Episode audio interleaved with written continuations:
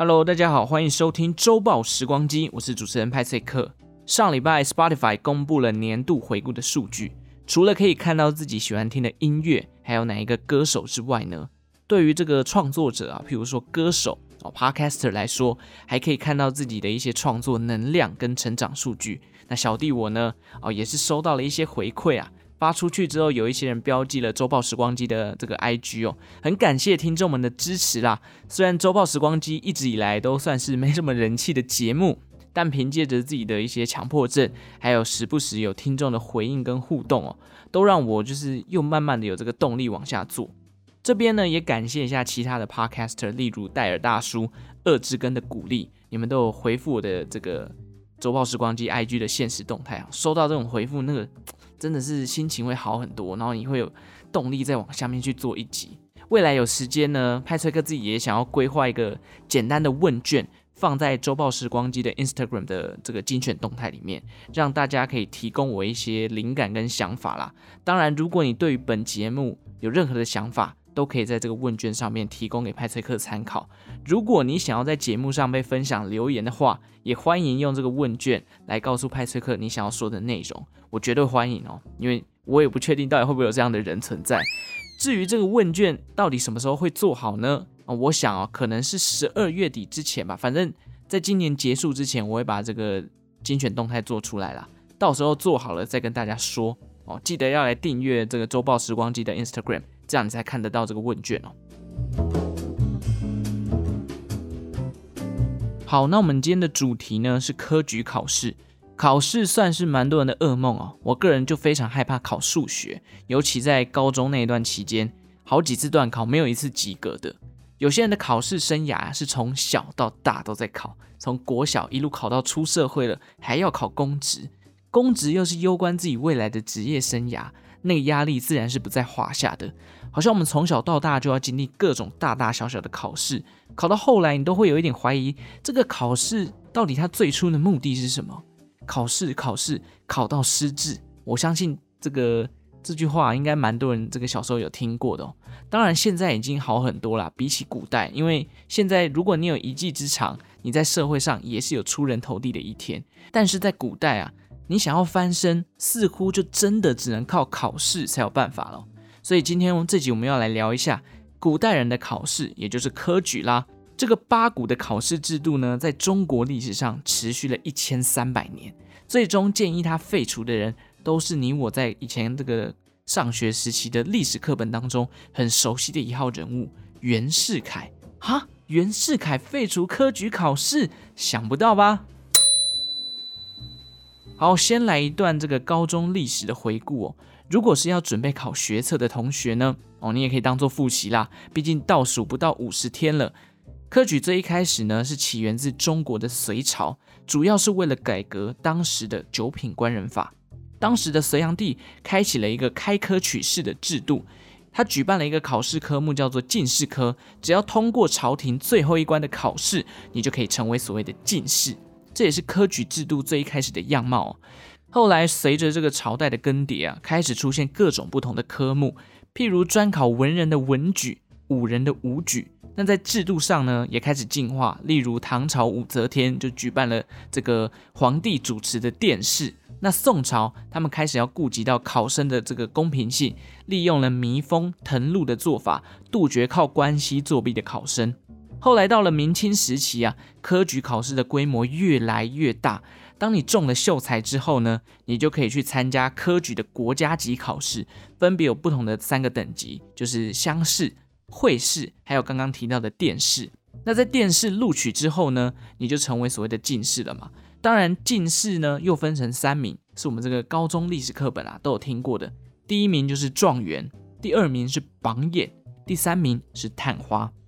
而科举其实也不只有中国的朝代有在执行哦，当时邻近的像是日本、韩国的朝鲜、越南的阮朝哦，都有举办这个科举制度的考试。他们把科举制度呢引进自己的国家。越南啊，甚至比中国还要晚废除这个科举制度。那最早引进中国科举制度的国家呢，就是日本啦。虽然它最早引进，但它也是最快废除科举的。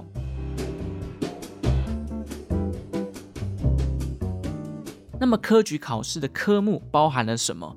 主要依据你考的科目不同而有所差别啦。派翠克这边呢就不多说明了。总之不外乎就是背书哦，背法条哦，献策、献计谋哦，写撰写这个经文、撰写诗集等等的。科举制度啊，在当时可以说，你只要考上了，基本上你就享有一生的荣华富贵。所以很多人一辈子都在拼这个进士。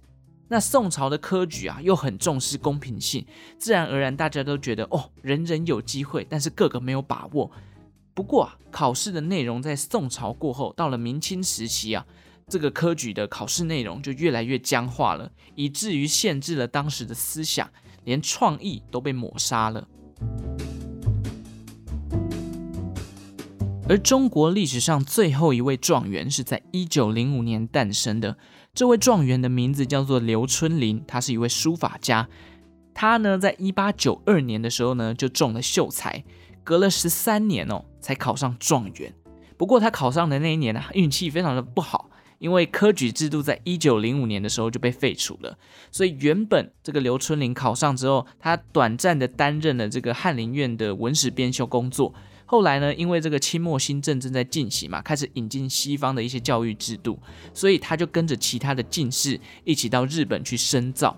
那清朝灭亡之后，刘春霖他还担任过中华民国总统府的内史。那这个内史呢，其实就是总统府秘书的概念啦。后来他在一九四二年的时候去世了。当然，这个文史资料有些人说他是一九四四年的时候死掉的。他担任这个中华民国总统府内史的期间啊，服务的人就是今天要讲的这个重点人物，也就是临时大总统袁世凯。好，前面提到了科举制度的这个演变，以及中国历史上最后一位状元，现在要回到袁世凯本身。袁世凯好端端的干嘛要把科举制度废掉呢？何必要去打破这个传统？因为前面呢，派翠克刚刚有提到，明清时期的科举制度已经太过于僵化，限制了当时的思想。那袁世凯他早年啊，听说也是参加过了两次科举的考试，甚至这个袁世凯在考第一次没有过之后，准备要去考第二次之前呢，他还写信给自己的哥哥说：“弟不能博一秀才，死不瞑目。”哦啊，老哥啊，小弟如果考不上秀才，我做鬼不会放过我自己。结果最后呢，啊，袁世凯没有考上。当时啊，他又写下了一段话，叫做“大丈夫当效命疆场，安内攘外，乌能龌龊，久困鄙厌间，自误光阴。”啊，简单来讲，就是我是一个要为国家效命啊，安内攘外的人。我今天怎么可以被这个科举制度绑架在这边，然后耽误我自己的岁月呢？简单来讲，袁世凯就是受到这个科举制度的打击啦，他觉得八股文很没有意思。而且当下呢，科举制度还变成他当官的一个绊脚石。于是他自己心里默默许下一个心愿：总有一天，他要靠着自己的力量推翻这个抹杀年轻人的僵化的科举制度。于是袁世凯开始放弃考试，加入军队。经过多年的努力呢，袁世凯慢慢在朝廷之中崭露头角。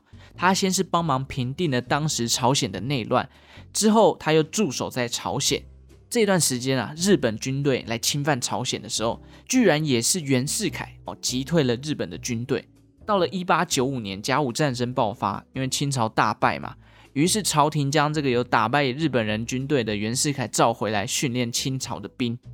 官越做越大，统兵的数量也越来越多。这支袁世凯训练的清朝军队呢，在当时采用了西方编制的方式，后来也成为了清末时期的主力部队，甚至。变成这个北洋军阀的原型。除了这个统兵的能力被人家看见之外呢，接连的什么戊戌变法、清末新政，袁世凯都是其中非常重要的人物。后来他还得到了这个北洋大臣的职位哦，负责管理税收、通商、海防以及外交。当然，他还有这个负责练兵的直属总督的这个身份哦。所以等于说，袁世凯掌握了军事、经济、外交。那当然，他也正是这个推动这个清末新政的重要人物。一九零零年期间呢，袁世凯他其实就一直很想要把西式教育引进到清朝，但对于那些传统的官员啊，他觉得，哎，你想要引进这个西式教育，然后废掉科举制度，那么我们的专业不就变成废物了吗？因为西式教育我根本就不懂啊，那些一辈子都在拼科举的人又该怎么办？我没有科举制度了，那他人生就失去一个目标了。因此，第一次上奏的这个袁世凯啊，他主张废除科举制度，引进西方教育的想法，很快就被传统派的领导慈禧太后给拒绝了。但随着这个清朝一天一天的衰败，地方势力越来越崛起了，加上那些科举守旧派的势力啊，因为大部分的年纪都大了，很多人都从这个清朝的官僚体系慢慢退休，大部分都垂垂老矣，不要说管理这个清朝的内政了。基本上想要活下去都有点困难了，但是当时的袁世凯还算年轻啊，于是他又再一次联合了这个湖广总督张之洞，在一九零五年的时候建议朝廷废除科举制度，并且改用学堂教育、出国留学的方式，让教育普及率可以提高。那慈禧太后呢，眼看清朝啊真的快要不行了，亡国感太重。难得还有年轻人想要为这个清朝卖命哦，于是，在这个袁世凯等人卖弄亡国感的策略之下呢，慈禧太后哦准许哦废除科举制度的想法，随后各地的科举考试啊就宣布了停办。一九零五年，这个为期一千三百年的科举制度就正式瓦解了。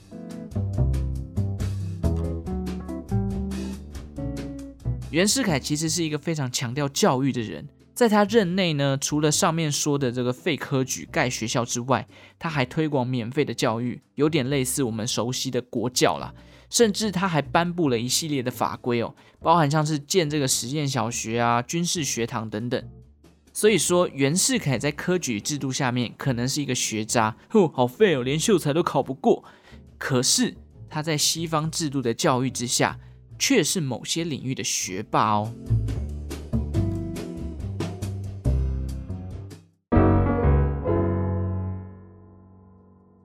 OK，以上就是科举被废除的故事啦。科举虽然是废除了，但是考试这件事情还是存在的。考试究竟是不是最好选出合适人才的方式？